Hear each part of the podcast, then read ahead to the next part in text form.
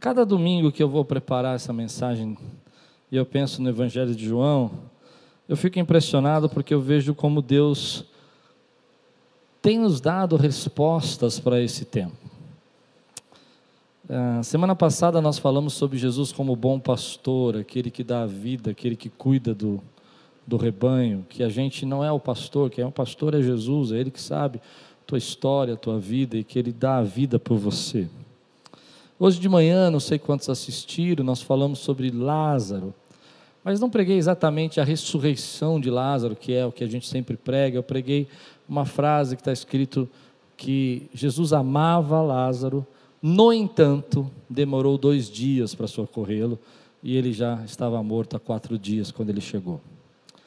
E falei sobre esse no entanto que a gente tem. E falei que Deus é um Deus que sente porque João 11:35 diz que Jesus chorou. Chorou sabendo que ia ressuscitar Lázaro. E por que chorou? Porque ele sabe da nossa dor. E sabe o quanto a gente está passando nesse tempo. Quando nós começamos a, a enxergar essa ressurreição, você vai perceber que Maria, e Marta, ela, principalmente a Marta vai dizer assim: Eu sei que ele vai ressuscitar no último dia. E quando ela diz isso, Jesus vira para ela e fala assim: Eu sou a ressurreição e a vida. Ela tinha uma compreensão teológica sobre o que Jesus e o que Deus ia fazer, mas ali Deus ia dar uma compreensão prática de quem ele era e do que ele poderia fazer. Amém, queridos? Glória a Deus. Glória a Deus. Agora nós estamos em João capítulo 12. E você precisa entender então que no capítulo 11 Lázaro é, é ressuscitado por Jesus e a perseguição aumenta muito. Na verdade, há, há um, a ideia é que por causa dessa ressurreição de Lázaro, é que eles vão agora planejar a morte de Jesus e como vão matá-lo. Eles ficaram tão furiosos com isso. Vamos começar? Levante bem alto sua Bíblia e diga assim: Essa é a minha Bíblia. Eu sou o que ela diz que eu sou. Eu tenho o que ela diz que eu tenho. E eu posso o que ela diz.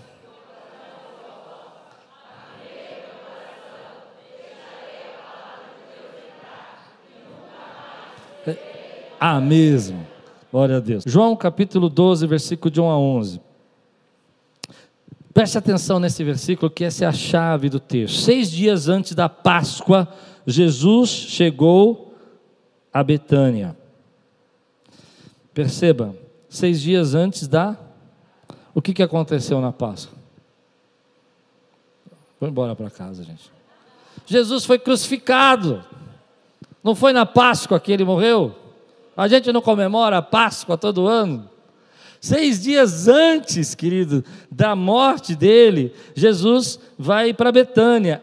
Aonde é Betânia? Aonde mora Lázaro. Aonde ele ressuscitou Lázaro. Alguns autores dizem que isso, é, a ressurreição de Lázaro deve ter acontecido em torno de 15 dias antes. Eu não sei como eles chegam a essa conclusão, mas eles chegam nessa conclusão. E aí o texto vai dizer: onde vivia Lázaro, a quem ressuscitara dos mortos. Ali prepararam um jantar para Jesus.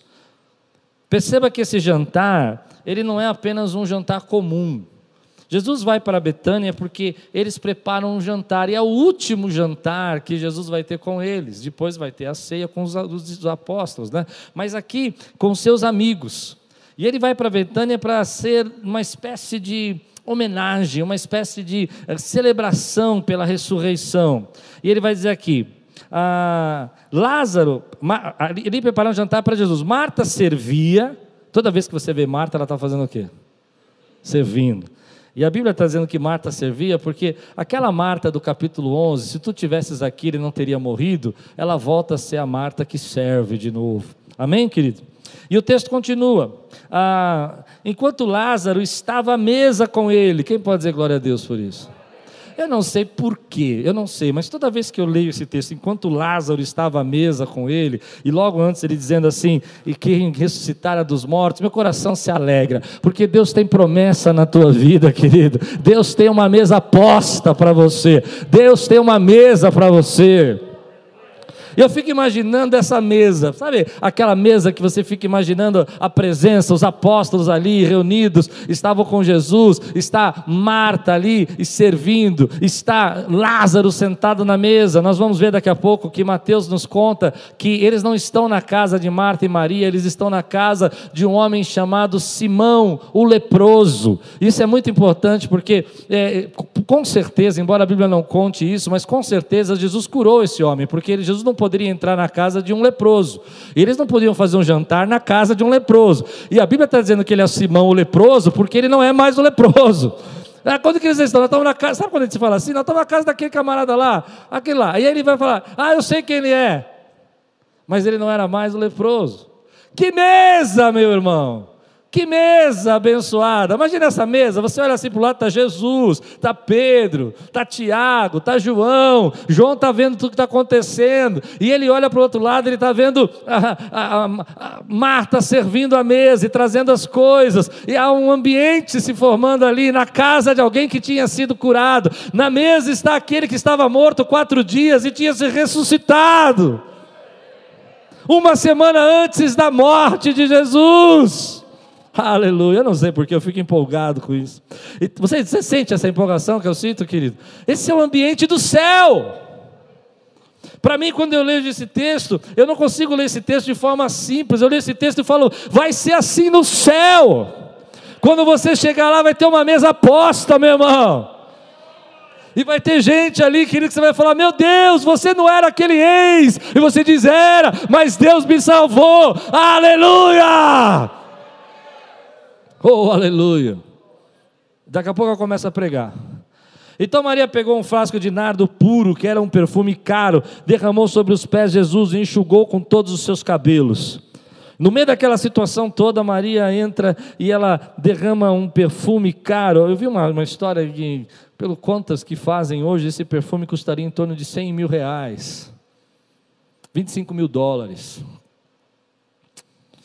E ela vai lá e quebra esse perfume. E a casa encheu-se com fragrância do perfume. Mas um dos seus discípulos, tinha que estar ele lá. Eu não sei o que você está fazendo aí, Judas Iscariotes. Judas Iscariotes, que mais tarde iria traí-lo, fez uma objeção. Por que este perfume não foi vendido e o dinheiro dado aos pobres? Seriam 300 denários. Ele não falou isso por se interessar pelos pobres, mas porque era ladrão. Sendo responsável pela bolsa de dinheiro, costumava tirar o que nela era colocado. Imagina quando ele viu esse perfume, ele falou: 100 mil reais aqui, eu podia pegar, né? Respondeu Jesus: Deixa em paz, que o guarde para o dia do meu sepultamento. Diga comigo: deixa em paz. Deixa em paz.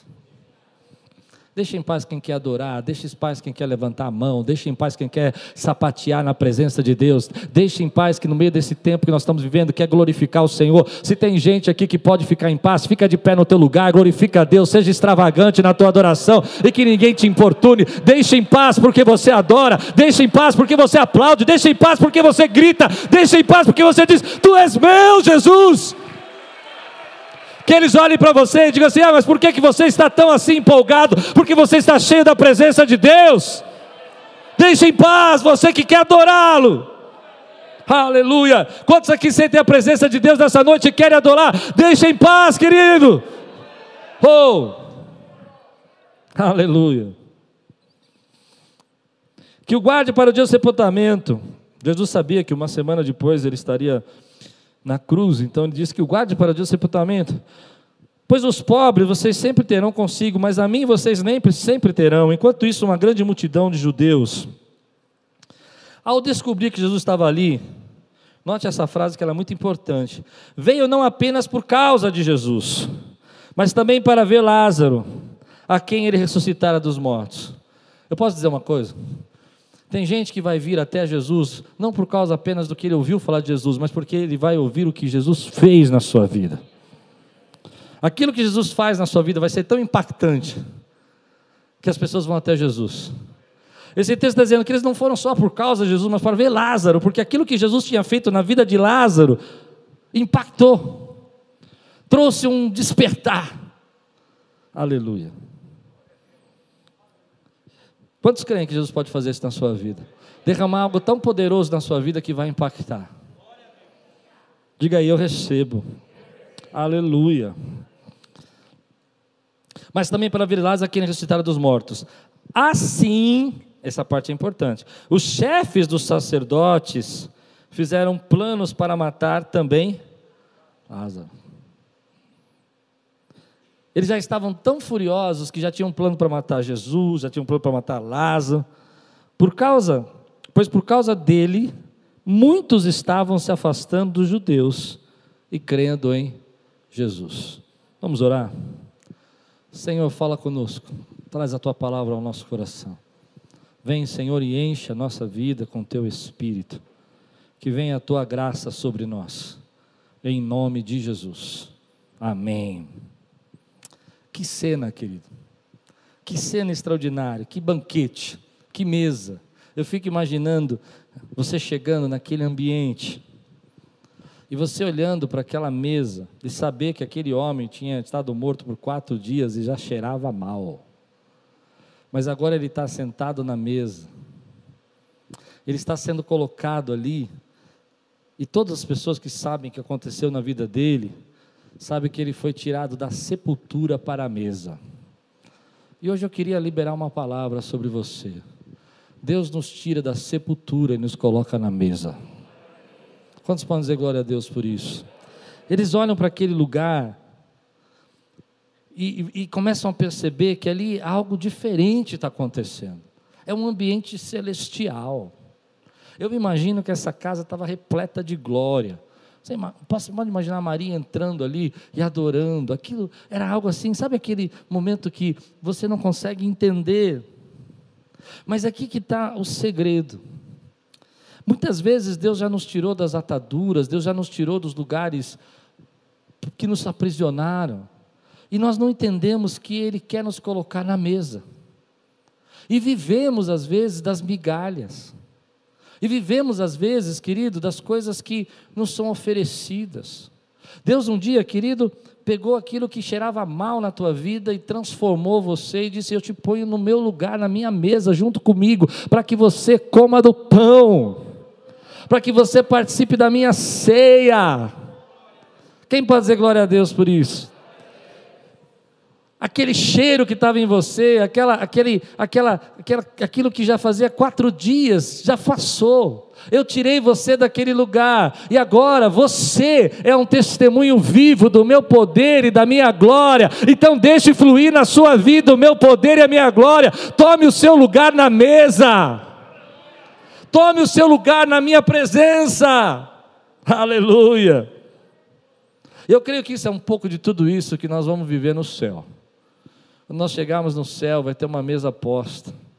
Eu creio que tudo isso, querido, é uma igreja amadurecida, é uma igreja que entende que, acima das suas expectativas, nós somos uma igreja onde existem pessoas que já passaram por vários problemas, outros que sofrem, mas nós estamos juntos numa mesa que está posta aqui espiritualmente, e aquele que está pronto se sirva dessa mesa, deixe o Espírito Santo encher tua vida, coma desse pão, beba desse cálice e flua na presença dele, porque a mesa está posta para você, porque você não é mais aquele que estava morto, você agora é aquele que senta na mesa e adora. Você tem o Espírito Santo de Deus na sua vida, você tem a presença dele na tua vida, meu irmão. Você está vivo, ele te trouxe da morte para a vida, das trevas para a luz.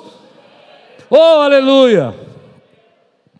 E eu imagino as pessoas passando ali dizendo assim, mas é, esse não era o que estava morto? É, o que ele está fazendo aí sentado? Ele não é mais. E a pergunta que eu faço para você, o que, que você não é mais? Às vezes a gente pensa o que a gente não tem, mas esquece de pensar aquilo que a gente não é mais. E eu vou dizer para você: você não é mais uma pessoa vazia, você não é mais uma pessoa fraca, você não é mais uma pessoa sem esperança, porque o Espírito Santo habita dentro de você. E se você crê, diga amém por isso. Aí eu fico pensando que quantas vezes Deus nos tira desse lugar de dor, de tristeza e nos coloca num, num lugar de honra. Essa mesa era um lugar de honra os apóstolos ali, Jesus. E eu creio que Deus fez isso na sua vida, Ele te colocou num lugar de honra. Ele te colocou num lugar onde você possa mostrar que você não tem mais as amarras te prendendo, que você não está mais enfaixado por lençóis, mas que na verdade você vive agora a presença de Deus na tua vida.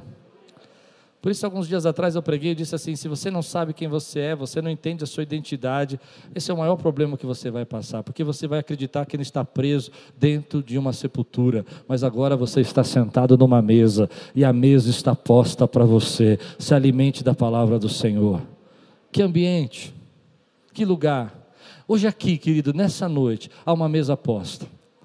Você pode viver aqui, passar aqui por esse culto e não se alimentar de nada, nem de um cântico, nem de um louvor. A gente cantou, ah, quão lindo esse nome é, e talvez isso não tocou você, porque você ainda não se enxergou, você não viu aonde você está, você não está mais na sepultura, você está agora na mesa do Senhor. Então, coma daquilo que Deus tem para você, se fortaleça da presença dEle. Você pode estar aqui, querido, escutando tantas coisas e nada disso te tocar, porque você ainda na sua mente está preso ao passado. Ele te curou, ele te guardou, Ele te deu graça. Eu não sei porque Ele não fez isso ali ou aqui, mas Ele fez com você. E se Ele fez com você, Ele te fez para colocar nessa mesa de honra. Então dê glória a Deus e adore ao Senhor. Aleluia! Aleluia! Às vezes as pessoas, quando vão chegar nesse lugar, elas vão procurar nossas amarras, vão procurar as nossas, as nossas dificuldades, mas não há mais amarra, porque ele disse: Lázaro vem para fora, e Lázaro foi para fora, e agora ele está sentado ali. E hoje eu creio, querido, que tem um banquete lá no céu, e Lázaro está lá, e está tudo certo. Mas se você quiser entender melhor o que eu quero pregar, você precisa ler Mateus 26, 6 e 7. Mateus 26, 6 e 7 diz assim: Estando Jesus em Betânia, na casa do Simão, o leproso, aproximou-se dele uma mulher com frasco de labras contendo um perfume muito caro. Ele derramou sobre a cabeça de Jesus quando ele se encontrava reclinado à mesa. Quero descrever esse ambiente que eu acredito. Imagine você entrar numa casa onde havia luto. Quando você entra numa casa onde havia luto, há muita tristeza no ar, há muita dor no ar, há um cheiro de morte no ar. Eu penso muito quando eu cheguei na África e fui, me chamaram para fazer um velório.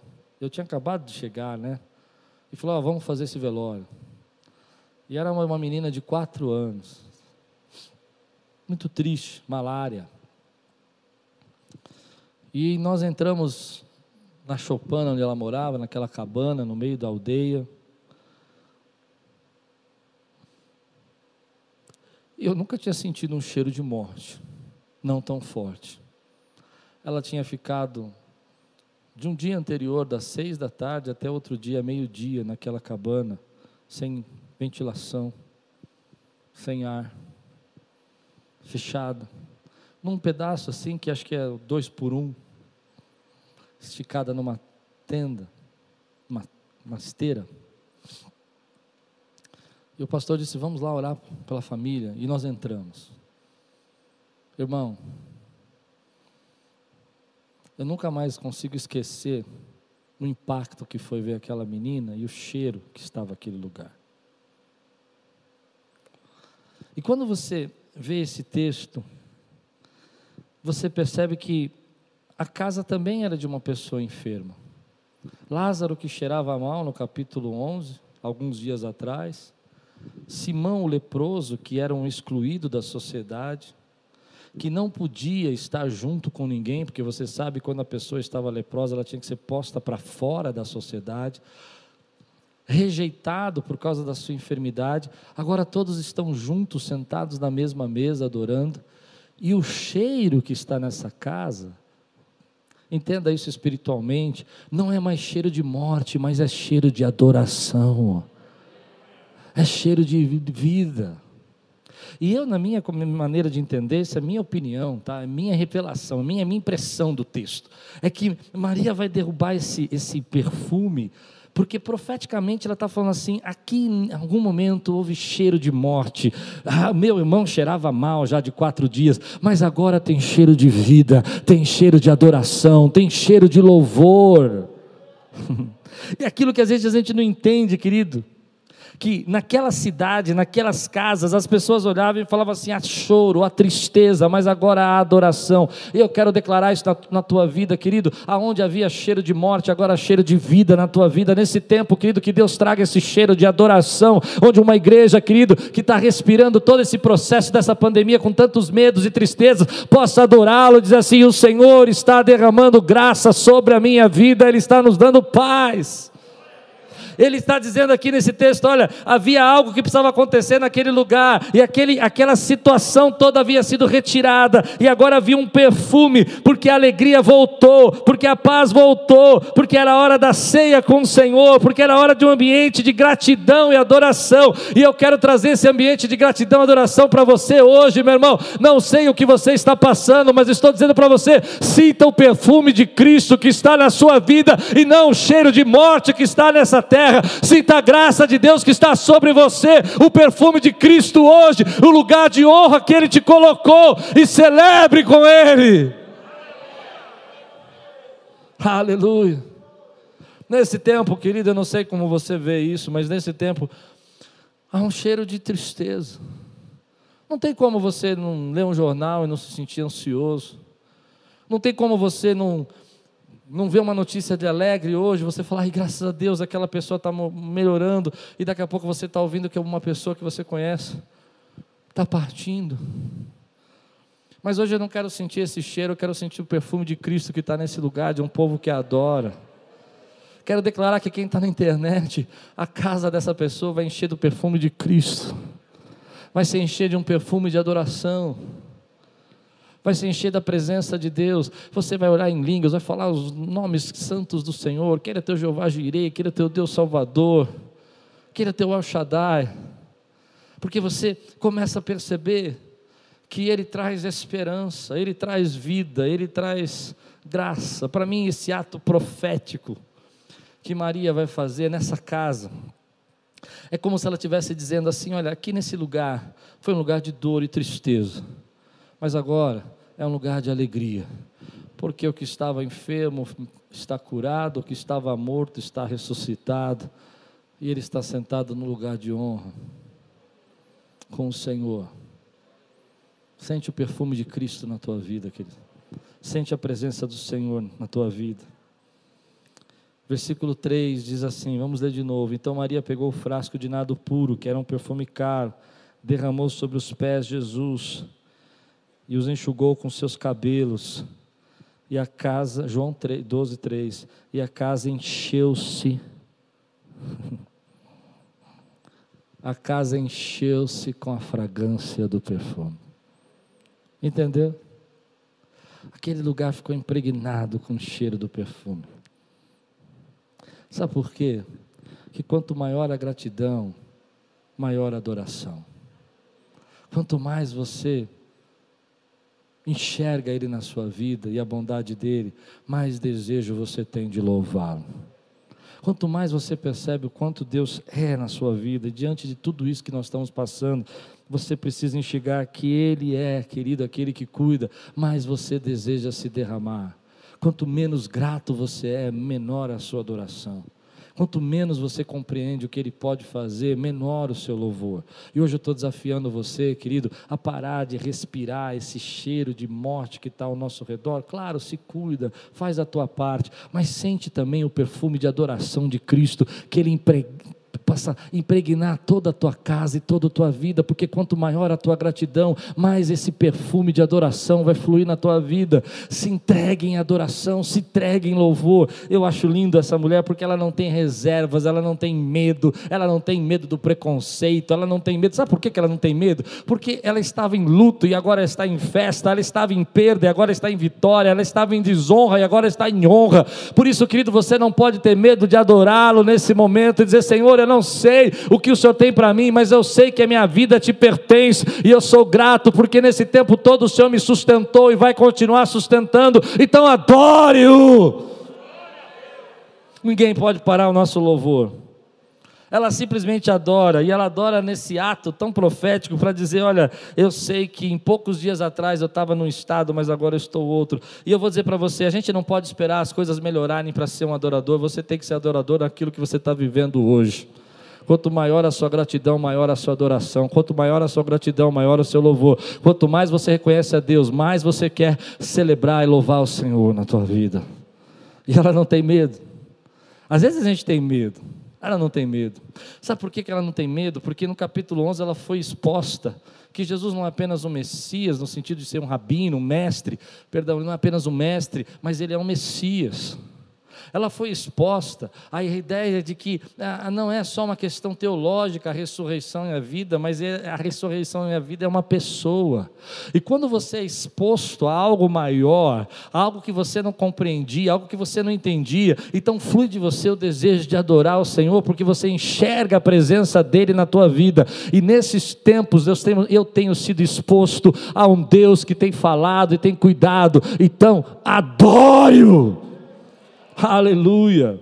Eu preciso, sabe, me derramar na presença de Deus. Eu tenho falado com Deus, Senhor, me ajuda a me derramar. Eu preciso entender quem Ele é, eu preciso adorá-lo, eu preciso entrar na presença dEle e dizer assim: olha, na minha vida havia cheiro de morte, agora cheiro de vida. Eu era um ex-leproso, agora eu sou curado. Eu estava para a morte, Deus me ressuscitou. Eu sei quem Ele é, ninguém pode parar. Me deixe em paz, porque eu vou adorá-lo. Me deixe em paz, porque eu vou adorá-lo. Aleluia.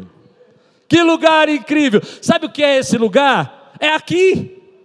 É hoje. Eu quero transportar esse lugar para esse culto nessa noite e dizer aqui: aqui está o Lázaro, aqui está o, o, Simão leproso, aqui está a Maria que se entrega e adora, aqui está a Marta que não para de servir, aqui estão aqueles que Deus levanta para levar a obra dele adiante, ainda diante das lutas, e aqui está o perfume de adoração de uma igreja que sabe quem Ele é.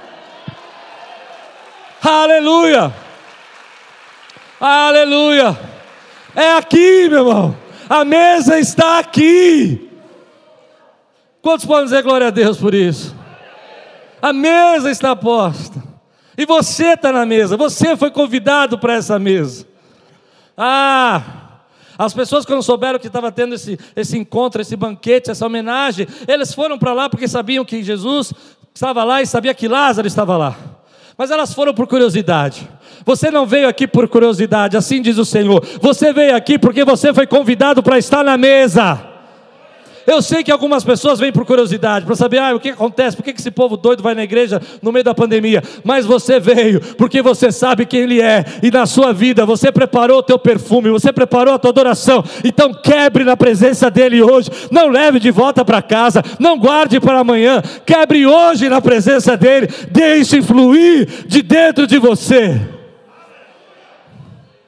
Porque tem gente que traz e leva para casa. Ah, hoje não foi muito legal. Não, quebra, querido. Quebra e diz: Senhor, eu vou deixar fluir. Eu vou deixar essa adoração subir. Mas olha o que vai acontecer. Que triste. Versículo 4 a 6. Vocês já estão cansados? Aguenta mais um pouco. 4 a 6 diz assim: Mas um dos seus discípulos, Judas Iscariotes, que mais tarde ia traí-lo, fez uma objeção. Tem que ter uma serpente no jardim, né, gente? O jardim é lindo, mas a serpente está sempre escondida lá dentro. Entendeu o que eu falei? Não? Por que esse perfume não foi vendido, o dinheiro dado aos pobres? Seriam 300 denários, ou seja, denário é no salário de um trabalhador de um dia de trabalho. Ele não falou isso por ser interessado pelos pobres, mas porque era ladrão, sendo responsável pela bolsa do dinheiro, costumava tirar o que nela era colocado. João está falando assim: olha, ele não falou isso porque ele queria ajudar ninguém. Ele falou isso porque ele queria roubar mesmo. Mas sabe o que me chama a atenção? E me permita pregar um pouquinho sobre o Judas. Eu acho o Judas um personagem incrível. Ninguém gosta dele, mas daria uma pregação excelente.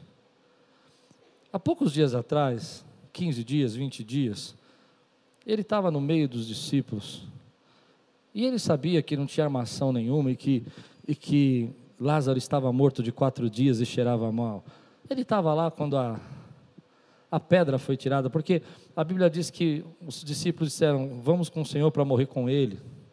Então foram para o meu Senhor. Embora o texto não cite Judas, mas ele estava com Jesus. E ele viu a ressurreição. Muito provavelmente ele sabia quem era o Simão. Ele sabia o que tinha acontecido. Mas parece que nada do que Jesus faz mexe com esse homem.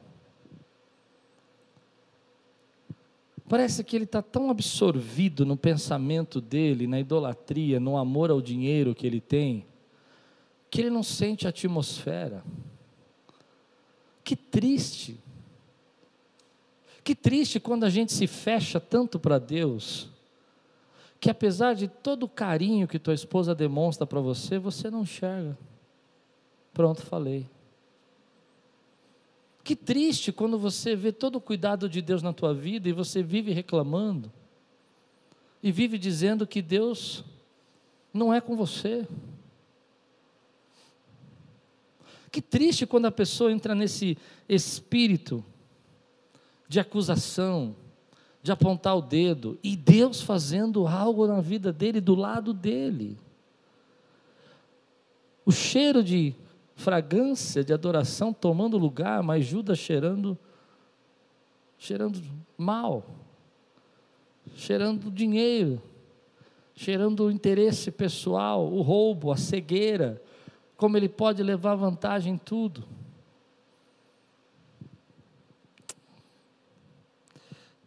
Eu quero declarar sobre sua vida e minha vida mais serviço e mais amor e menos acusação mais adoração e obras e menos reparação e contenda. Sabe quando você fica reparando no outro e acusando o outro? Reparação no sentido de ficar observando. Porque o seu coração, querido, não está nele. Quando o seu coração não está nele, você não enxerga o que ele está fazendo. Você não sente o ambiente, a mesa que ele pôs. Hoje eu vim aqui porque minha mulher me mandou. Vou dizer para você, você não vai entender nada que eu preguei e ainda vai ficar bravo. Falo, grita demais esse homem, está louco. Porque a gente não consegue enxergar se o nosso coração não está nele. E apesar de tudo isso que Jesus estava fazendo, ele não conseguia ver. Apesar de Lázaro estar sentado na mesa, ele não conseguia enxergar o que estava acontecendo. Apesar de Jesus no capítulo 11 dizer, eu sou a ressurreição e a vida, e João registrar para nós isso, e, então quer dizer que eles sabiam que Jesus tinha falado, amém? Ele não entendeu nada, ele não entendeu nada, sabe por quê? Porque ele amava o dinheiro, e às vezes, querido, a gente não percebe que a gente não consegue ver o que Deus está fazendo para nós, porque nós amamos mais as coisas do que Deus. Enquanto Marta amava Jesus e Maria amava Jesus e estava disposta a entregar um perfume desse em adoração como uma, um cerimonial, um ato profético da morte dele, amém? Porque ela amava Jesus, Judas amava o dinheiro. Então tome cuidado. Tome cuidado, dois cuidados que você precisa tomar. Primeiro, para que o seu coração não se endureça ao ponto de você não enxergar as bênçãos que Deus está fazendo na tua cara. Pronto, preguei. Vamos embora para casa, pode apagar as luzes. A segunda coisa que você precisa entender, tome cuidado com aquelas pessoas que levantam objeção contra a tua adoração, contra o teu amor. Amém? Ah, vocês não estão entendendo o que eu estou vendo. Tome cuidado com essas pessoas que falam assim: olha o que você está fazendo, que exagero, porque elas não conseguem compreender o que você está vivendo da parte de Deus. Não deixe elas pararem você. Não deixe que isso entre no seu coração, porque elas não conseguem entender. Quando você faz, quando você ajuda, quando você se entrega, quando você adora, vai ter sempre alguém para objetar. Vai ter sempre alguém para dizer assim: por que, que você está fazendo? O que, que é? Não, você podia estar fazendo. Você podia pegar isso aí, guardar, você podia fazer. Mas não ouça o que eles têm para dizer. Ouça mais o que Jesus está falando para você. porque sempre vai ter alguém que ama mais o dinheiro, mais as coisas, mas você foi chamado para amar a Deus, então quebre o teu perfume de adoração. Às vezes a gente não percebe que quando o coração dessas pessoas não estão nele, elas podem estar aqui dentro. Eu vou fundo nisso. Ele está lá na igreja, ele estava no, culto, estava na celebração, na celebração, estava lá. João, aquele que Jesus amava, estava Pedro, sobre essa pedra vou construir a minha igreja. Amém? Estava lá o Lázaro, o qual ele havia ressuscitado. Estava lá Maria, adoradora, estava Marta que servia, e estava Judas na igreja. Eles cantaram um hino, eu estou supondo, é costume judeu, né, o hebraico, cantar um hino, deve ter cantado um hino. Foi servido à mesa. E Judas olhando tudo aquilo e não percebendo que Deus estava operando. Às vezes nosso coração fica tão machucado, endurecido, tão cegado, tão preso que a gente não consegue enxergar. Então, não ouça o que as pessoas estão falando para você, ouça o que Deus está falando com você. Não sinta o perfume, querido, de morte, sinta o perfume de vida que Jesus está pondo na tua vida. Quem pode dizer glória a Deus por isso? E é por isso que Jesus vai dizer, por isso que eu comecei assim. Jesus vai dizer: deixa em paz.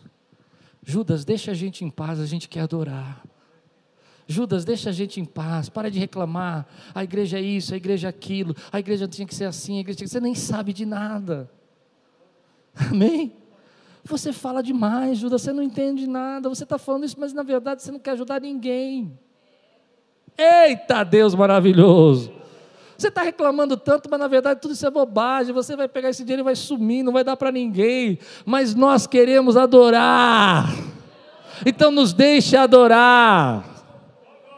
Nos deixe glorificar o nome dEle, porque isso é uma preparação daquilo que nós vamos viver eternamente para a glória do nome dEle. Você vai viver.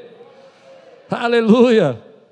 Quando você vai nesses congressos assim. Eu, eu, me lembro que eu, quando eu fui fazer o primeiro congresso que eu fiz, a primeira reunião que eu fiz nos Estados Unidos, eles colocam aquelas plaquinhas assim, né? Super bonitas. No Brasil não tem muito esse costume. A gente tenta usar, mas ninguém lê a plaquinha. Senta em todo mundo no lugar errado, assim, quando você vai nesses lugares. É muito engraçado. Você vê a plaquinha, a pessoa senta na plaquinha do outro porque ela quer sentar junto com você.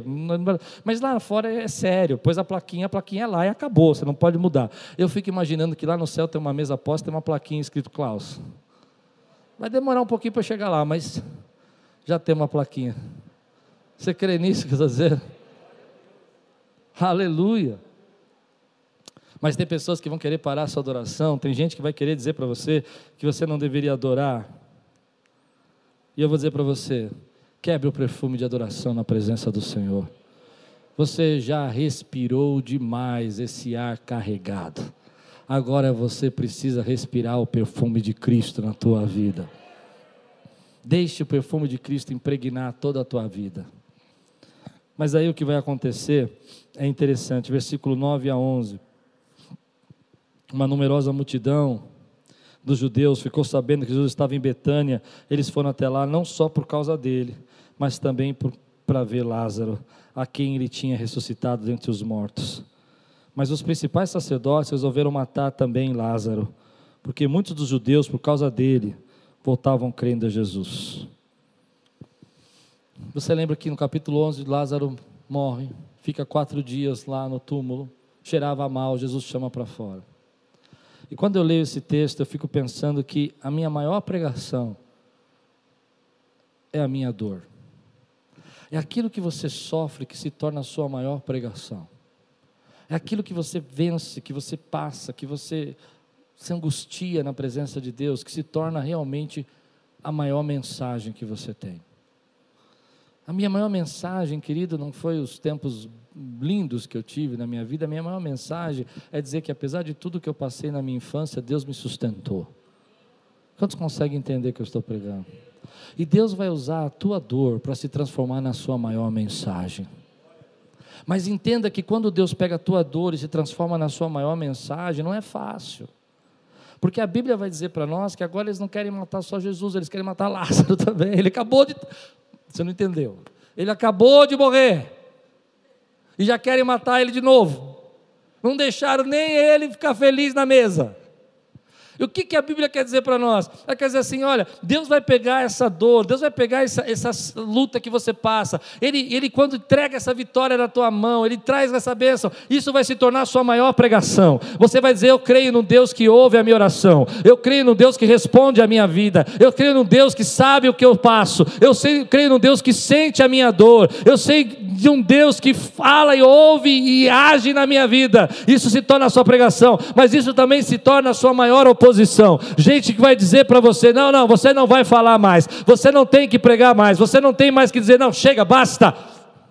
E o ataque vem contra a sua vida agora também, mas isso não pode parar você. Deixe Deus transformar a sua maior dor na sua maior pregação. A dor daquele que foi rejeitado, na dor de um que foi recusado, que foi repudiado, na dor daquele que foi angustiado, na maior pregação que diz assim: Eu creio num Deus de restauração a dor daquele que perdeu tudo, que não tem condição, que perdeu um emprego, se transformar na maior pregação de um Deus que restitui a sua vida. A dor daquele que passa por lutas e dificuldades e enfermidades, se torna a maior pregação dele que diz assim: Eu sei de um Deus que sustenta a minha vida, Ele é o meu escudo, Ele é a minha fortaleza. Aleluia. Aquilo que Lázaro havia passado se tornou a mensagem que se espalhou. E às vezes a gente não entende que Deus faz isso nos nossos dias. Ele permite que uma pessoa que foi repudiada se torne um exemplo de restauração de fé. Hoje de manhã eu fiquei chocado. Porque as famílias que estão enlutadas aqui da nossa igreja com esse processo, quase todas, que foi agora, 15, 20 dias atrás, estavam aqui comigo, aqui cultuando ao Senhor. Você entende porque eu fiquei chocado? Porque às vezes a gente não quer adorar a Deus por coisas tão pequenas. Eles estavam aqui chorando e dizendo: Senhor, tu és o Deus da minha vida. E quando eu ouvi, eu falei: entendi a pregação agora. Por que, no entanto, por que, porém? Porque eles estão aqui. E eu vou dizer para você, querido, permita que Deus transforme essa batalha que você está passando na maior pregação, no maior testemunho da tua vida, onde você vai dizer: Ei, eu sei que o meu vingador vive, eu sei que o meu Deus é justo, eu sei que meu Deus é o Jeová Jireh, que supre as minhas necessidades. Isso vai se espalhar para a tua casa, vai se espalhar para a tua família. Tem gente que está dizendo que você não vai aguentar, tem pessoas falando que você não vai suportar, mas o perfume está se espalhando e as pessoas sabem que você era um ex aquilo, que você era um ex fez morto e agora você está vivo, e isso vai trazer, querido, vida. Aleluia, que lugar, que lugar que eu, que eu queria ver. O que Deus fez por esse homem, tirou das amarras e colocou na mesa, transformou a vida dele num testemunho. Ele não era um apóstolo, ele não era um discípulo, e ele só era um amigo de Jesus. Porque às vezes é melhor você ser amigo do que você ter um monte de título. Ah, você não está. Não sou contra títulos, não, gente. É que às vezes a gente se apega tanto a títulos e quem era apóstolo era Judas. Lázaro só era um amigo. E às vezes é melhor ser só amigo do que ser um monte de títulos e que Deus não pode usar a sua vida. Deixe Deus te usar, querido. Deixe Deus te usar versículo 17 e 18, para terminar, vou terminar assim. A multidão que estava com Jesus quando ele chamou Lázaro do túmulo e o levantou dentre os mortos, dava testemunho. Você entendeu porque a sua dor se torna a sua maior pregação? Porque a multidão que estava com Jesus, sabe aquelas pessoas que foram chorar a morte de Lázaro? E que estavam tentando consolar Marta e Maria, e chegando assim: olha, seu irmão morreu, mas está tudo bem. Agora elas começaram a se tornar pregadores e dar testemunho do que ele podia fazer. Por causa disso também a multidão saiu ao encontro de Jesus, pois ouviu que ele tinha feito esse sinal. Não tente buscar nas pessoas que não podem fazer nada por você aquilo que só Deus pode fazer. Tem gente tentando consolar você, mas ela não pode resolver o seu problema. Quem pode resolver o seu problema é Jesus. Seus amigos podem tentar te consolar, mas não podem tirar para fora aquilo que estava morto na sua vida. Mas você tem um Deus que pode tirar para fora, fazer saída do túmulo e trazer para a vida de novo. Você crê nisso? Eu fico pensando que o tema de hoje nessa palavra é sinto o cheiro de adoração. Eu sinto o cheiro de uma igreja que sofre, que é uma igreja que batalha, uma igreja que é consciente, uma igreja que sabe. De milhares aí, de centenas de irmãos que passaram por esse processo, que já se recuperaram, outros que tiveram perda. Mas todo mundo aqui, com seu vaso, seu perfume na mão, quebrando e adorando o Senhor apesar de tudo isso. Porque você sabe quem Ele é. E porque você sabe que de alguma maneira Ele transforma a sua dor no seu maior testemunho. Você recebe essa palavra hoje na sua vida? Se você já respirou cheiro demais de morte, é tempo de sentir o perfume de Cristo, fica de pé na tua vida, eu quero orar com você. Quero abençoar você. Que mesa? A mesa está posta. A mesa está colocada na nossa frente. E se você está disposto, querido, participe com o teu dom de serviço, participe com o teu dom de adoração, participe com o teu testemunho, participe com a sua vida de servo. Levante sua mão bem alta e diga assim: Senhor, hoje eu estou quebrando o meu perfume para adorá-lo. Que o cheiro de adoração invada todo esse lugar, todas as casas, em nome de Jesus.